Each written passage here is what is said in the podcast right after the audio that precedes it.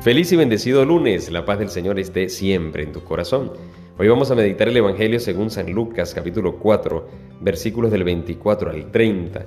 Y nos vamos a encontrar con esta frase que tú y yo sabemos muy bien, dice el Señor, yo les aseguro que nadie es profeta en su tierra.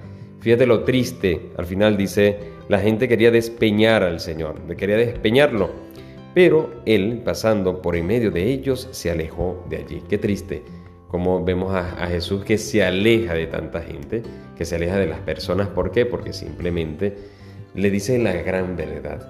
Es que eh, muchas formas, de muchas maneras, muchas, en muchas ocasiones, nos vamos a presentar tú y yo en esta situación, que queremos rechazar a Dios. Rechazamos al Señor de una manera indirecta, pero lo rechazamos.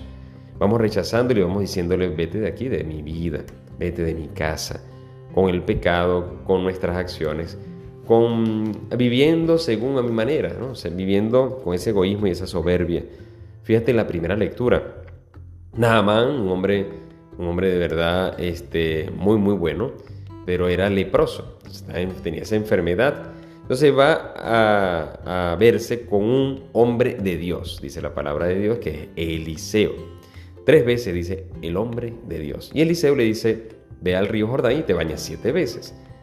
¿Qué hizo Naamán? Es que muchas veces yo he actuado así. Naamán dice, ¿cómo es posible que este profeta, este que se dice profeta, me va a decir esto?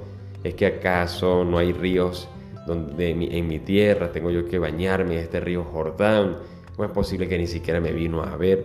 Entonces tenemos muchos complejos, muchos complejos. y queremos que las cosas salgan a nuestra manera. Pero hay un criado. Y Naamán tenía un criado y le dijo, pero eh, Señor, ¿por qué no cumples lo que te está diciendo el hombre de Dios? Y es verdad, hay muchas personas a nuestro alrededor, no digo que son criadas o criados, sino amigos, familia, que de verdad están viendo las cosas de otra manera.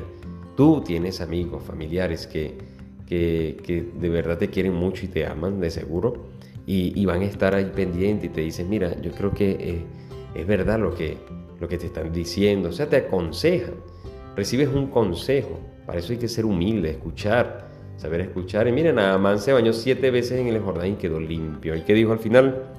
Dijo, ahora sé que no hay más Dios que el de Israel. Dios siempre va a estar, Dios está allí y Dios está con nosotros. Soy yo quien lo rechaza, soy yo quien se aleja. Soy yo quien quiere vivir su vida aparte de Dios.